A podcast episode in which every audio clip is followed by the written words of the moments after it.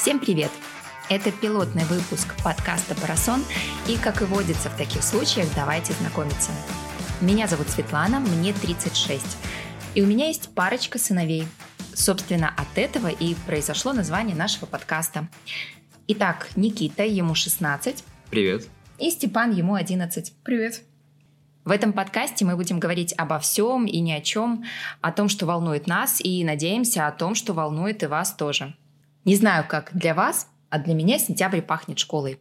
Э, независимо от того, учишься ты в ней, работаешь ли, закончил ли ты ее сто лет назад, 1 сентября ассоциируется с линейкой, цветами и партами. Собственно, об этом и будем сегодня говорить. О школе, о воспоминаниях, возможно, о методах обучения, традиционных или нетрадиционных, о плюсах и минусах. Ну и предлагаю начать с хорошего – Давайте поговорим о том, за что мы любим школу.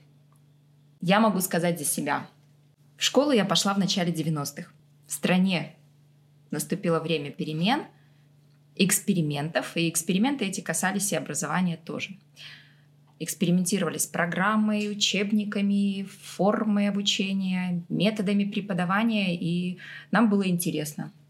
У меня были лучшие педагоги, у меня был лучший класс – я лично не то чтобы люблю школу, но просто хорошее, что есть в школе, это твои друзья. Потому что вы с ними каждый день видитесь, и, например, вот после летних каникул, которые длятся три месяца, э, возможно, вы разъезжались по разным точкам куда-то отдыхать. И 1 сентября вы встречаетесь, радуетесь, обмениваетесь воспоминаниями, эмоциями. Э, вот это вот, мне кажется, самое хорошее, что может быть в школе. Мы сейчас говорим про 10 класс, 11 уже, простите. Что хорошего в школе, когда ты учишься в пятом классе или в шестом? Ничего хорошего. Ты не любишь школу вообще? Нет. Вообще ничего не любишь в школе? Только наличие туалетов. А, а что хорошего в туалетах школьных? Что можно ходить. Сойдемся на том, что лучшее в школе это люди. Люди. Поскольку у нас с вами разный возраст, разный опыт, надо найти то, что нас объединяет. Первый класс. Вы все учились в первом классе. Предлагаю поговорить о том, что вы запомнили из первого класса. Вот у меня есть конкретно прям список того, что я запомнила. Топ-4 фактов о первом классе. Итак, в моем первом классе было пять Тань. Я прям хорошо это запомнила. К пятому их стало меньше. Э, поскольку мы незадолго до моего поступления в первый класс переехали в Беларусь, и язык я еще знала плохо, а поступила я в беларускамоўную гимназию, где навучанне велося цалкам на беларускай мове, то, что мне запомнилось, это слова, которых я не знала – и первым моим впечатлением было то, когда наш классный руководитель сказала, дети, вы все поели, а зараз кладитесь у ложки. Я долго думала, зачем же нам ложиться в ложке спать. Только потом я поняла, что ложки — это не ложки, которые есть, а это кровати. Так, это второй факт. Третий факт. Моя классная руководительница прекрасная женщина, была прекрасный педагог. У нее была очень красивая брошь. Она ее надевала на все праздники. Эта брошь была со множеством камней, и вот когда она шла по классу, эти камни все переливались. Вот я до сих пор помню эту брошь, она была очень красивая. А еще Нина Михайловна часто пела песню из фильма «Золушка». Хоть поверьте, хоть проверьте. Вот. А еще из первого класса мне запомнился новогодний утренник, потому что я там была снеговиком в главной роли, и у меня была температура в 39, ровно в день утренника. Самое запоминающееся из первого класса у меня это прописи, потому что каждый день на каждом уроке, ну, почти на каждом уроке мы писали эти прописи, выводя каждую буковку. Потом еще и дома с мамой вечером. А потом еще и дома с мамой вечером. С мамой?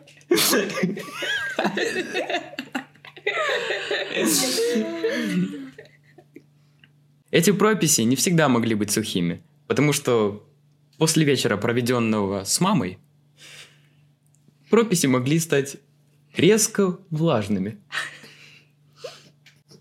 От усердия. от усердия. А еще что мне запомнилось?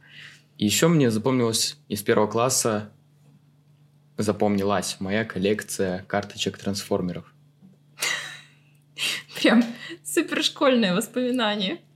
Ну, просто тогда очень популярно было собирать э, какие-то карточки, например, черепашек-ниндзя или вот трансформеров тех же. И у меня такая ну, большая коллекция за тот период накопилась. Я даже помню сундук, в которых они лежали. Да. А еще в том сундуке было потайное. От...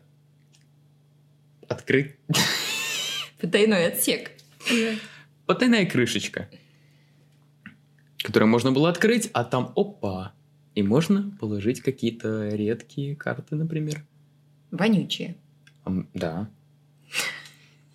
У меня была как раз-таки одна карточка, которую нужно было потереть в определенном месте, и там э, чувствовался, был слышен запах блевотины. Так, классный топ воспоминаний с первого класса. Карточка с запахом блевотины. И прописи Мокрые влажные. от слез. Я помню, что у меня был друг такой, его звали Слава. И он сейчас... Мне вроде... Я помню, что он очень был похож на одноклассника, который у меня сейчас есть. Мгм. Вы с ним дружили? Да. Вы с ним вместе сидели? Не. Еще что я помню, это то, что постоянно носили какие-то такие карточки с цифрами. Типа от, от нуля до девяти где-то. А зачем эти карточки нужны? Научили нас математике. А, это, наверное, касса букв и цифр. Да, Гладкие да, да. вееры. А вот, кстати, про 1 сентября в школу хотелось после садика? Ну, ты задала вопрос. Да я сам не помню. Было вообще. Сколько это было лет назад?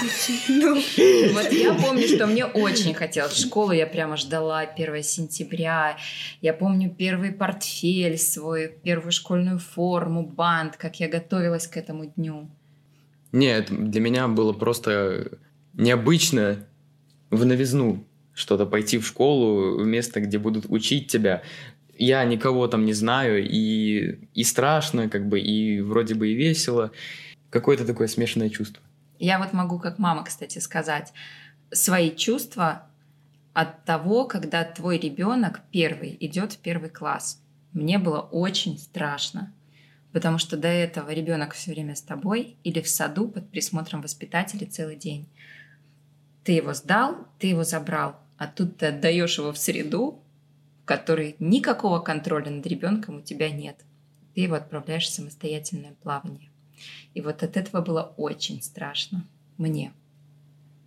я только помню, как я выходил с цветами с подъезда и шел там где-то в одну линию. И там школа была дальше. Поскольку Степа вначале обозначил, что школу он не любит, сейчас мы поговорим о минусах школы. Степ, за что ты не любишь школу?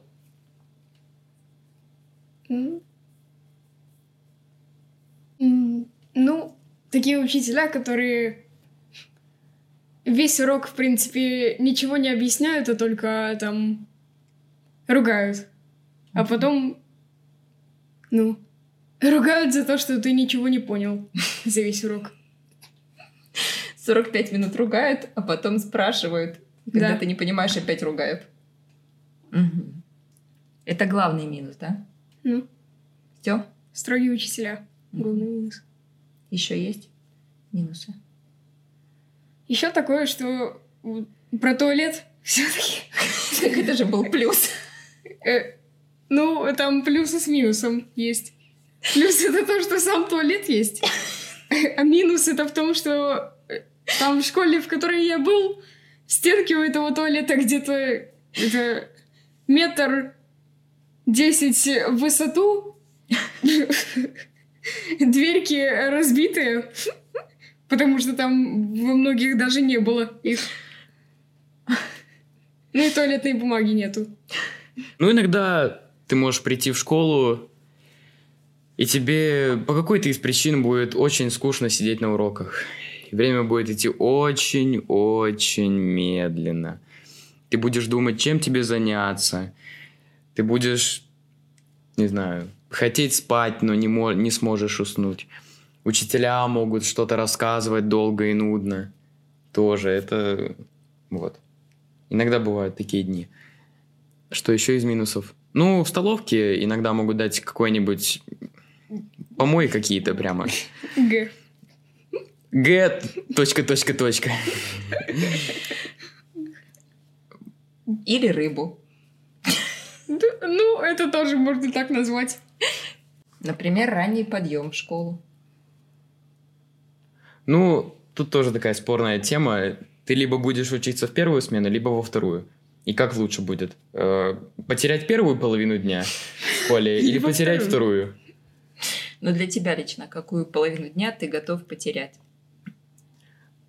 Ну, вообще, я думаю, что каждому человеку нужно попробовать поучиться и так, и так. Ну, Но у какой-то... тебя и- же выбора нету в школе. Ты приходишь, тебе Ну, говорят, как ты да. учишься. Я вообще такой человек эксклюзивный, можно сказать, потому что я учился в три смены. Я успел, э, получается, поучиться в первую смену, во вторую и в среднюю. Средняя смена во сколько у нас начиналась? Средняя смена начала, начиналась в 11 часов, а заканчивалась примерно в 4, да? Ну, где-то, не, не в 4, Ну, сколько? 5. Пять? А это из-за одного мальчика, у которого мама была заучем. Им было неудобно ездить к первой или ко второй смене. Они не успевали. Они решили бахнуть среднюю смену. Это называется индивидуальный подход. Хорошо, я вот скажу за себя из школьных минусов. У меня это был страх вызова в доске, особенно на какой-нибудь алгебре или геометрии. Я прям помню, как у меня потели руки и немели ноги. Это ужасный момент, когда учитель ведет карандашом или ручкой по списку в журнале и говорит, к доске пойдет. И вот тут начинается ужас. Гробовая тишина. Да. Вот это, эти моменты были ужасные. Или на физике. Еще хуже на физике. Вот прям минус жесткий. Я тебя очень хорошо понимаю, потому что я учусь в математическом профиле. Как и я в свое время. Так. А Ай, мне? да. А у меня пока что удачно, потому что у меня еще один год свободный есть без таких предметиков крутых. Еще из школьных минусов, но это я уже как взрослый человек и как педагог сама говорю. Как педагог, который поработал системе. Это сравнение с кем-то. Когда тебя на уроке начинают сравнивать и говорить, что вот контрольную Петя написал на десятку, а вот Вася, такой нехороший мальчик, написал на 4, не готовился. Дети, посмотрите, какая плохая работа у Васи. И перед всем классом Вася начинает отчитывать. Вот это мне прям кажется огромным минусом школьной системы, который встречается очень часто. Ну, у нас много было. Много? Ну. Часто сравнивают? Да. Ну, смотря там с какими учителями. Ну, это неправильно, потому что каждый ученик инди- индивидуален и как личность, и как, собственно, ученик.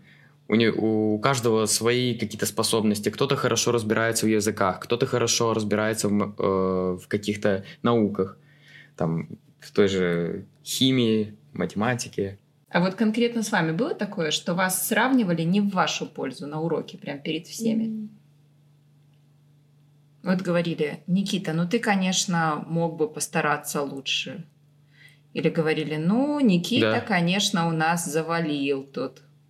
Да, конечно, такое было. У меня есть такое тоже. Что в этот момент чувствовали? Несправедливость. Обида была? Обиды не было, я просто понимал, что я этого человека уже больше не люблю. А не было стыдно перед остальными в классе? Мне нет. И перед учителем. В раннем возрасте, ну как в раннем возрасте. Мне сейчас 16, да? Последний год вот мне было уже все равно до этого как-то было там, может, стыдно где-то, Неловко. где-то обидно за то, что там допустил какую-то легкую ошибку. За то, что допустил ошибку или за то, что тебя перед всем классом отчитывают? Обидно за то, что допустил глупую ошибку, и это повлияло на общий результат. Угу. То есть обида на то, что тебя педагог отчитывает перед всем классом, не было? Нет, это уже норма в наши дни. Грустно. Насколько важно сидеть с тем, с кем тебе нравится сидеть? Очень важно. Очень. Давали ли вам право выбора в школе Нет. сидеть? Да. Нет. Ну, у нас была свободная рассадка. Мы как захотели в первый день школы сесть, так мы и сели. В каком классе? В десятом. А до десятого? До десятого мы решали этот вопрос с классным руководителем. То есть, например, на классном часу, который мог быть спустя там три учебных дня первых, да, там первые вот эти три учебных дня мы могли сидеть как хотим, потом на классном часу мы с классным руководителем делаем рассадку, и там уже какие-то свои пожелания, может, говорим, с кем мы хотим сидеть. И классный руководитель решает, разрешать или нет. А вот у нас такого нету, там нас... Нас такого нету, там нас просто садят. Пофиг вообще, кто с кем сидит. Главное, чтобы по росту красивенько было. Но красивенько. Нет, никак. Попадались ли тебе хорошие соседи по партии, Степа? За пять лет обучения? Нет, Ни разу? нет.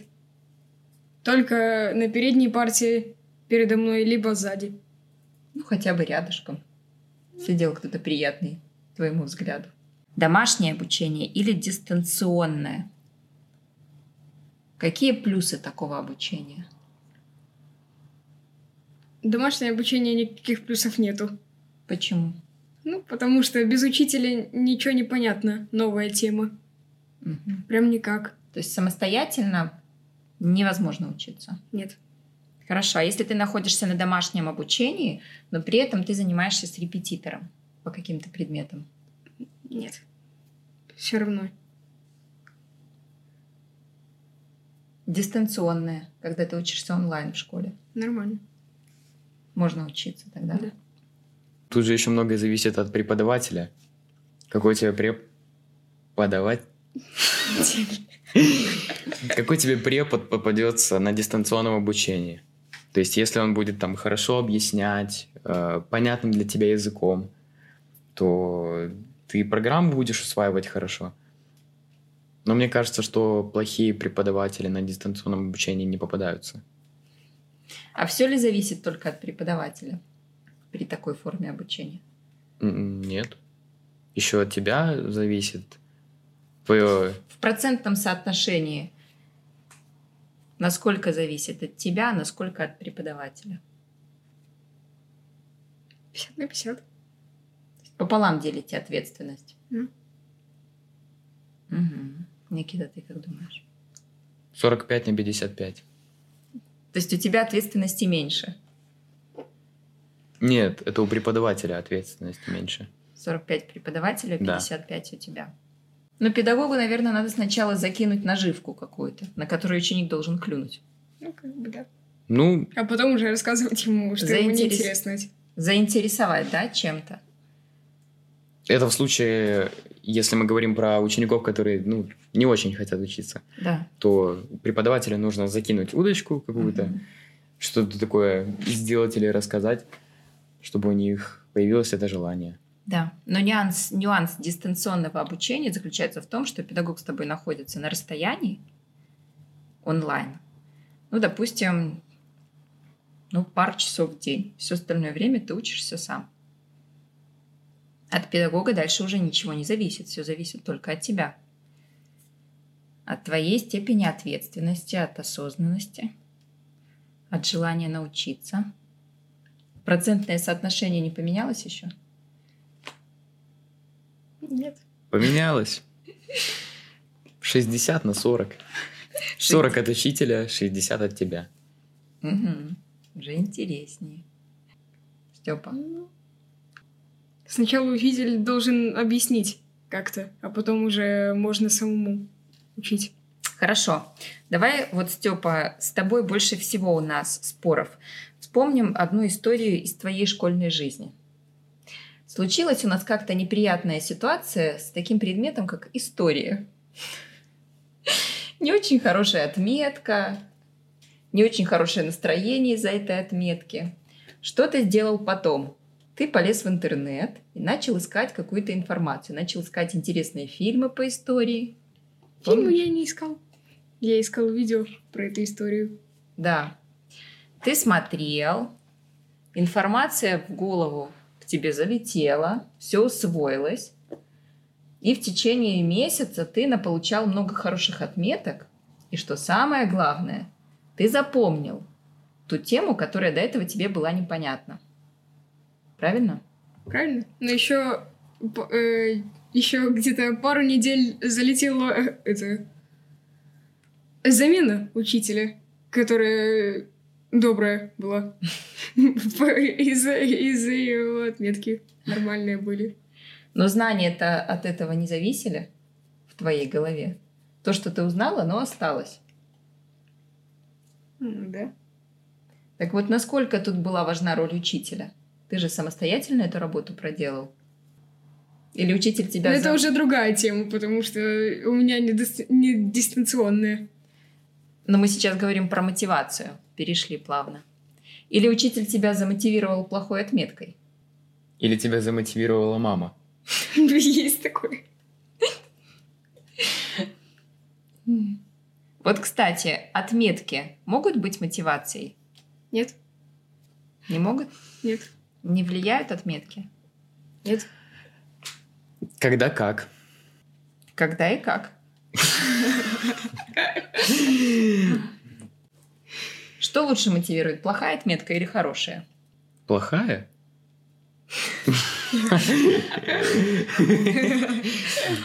Плохая подстегивает учиться лучше? Плохая подстегивает поднять немножко балл, а потом подрасслабиться. Ну, опять же, не всегда отметки соответствуют уровню знаний по предмету. Это может быть как и в плохую сторону, так и в хорошую. То есть ученик может хорошо знать предмет, там определенные темы, ну, не определенные, а вообще многие темы, но у него может быть плохая оценка. А может быть и наоборот.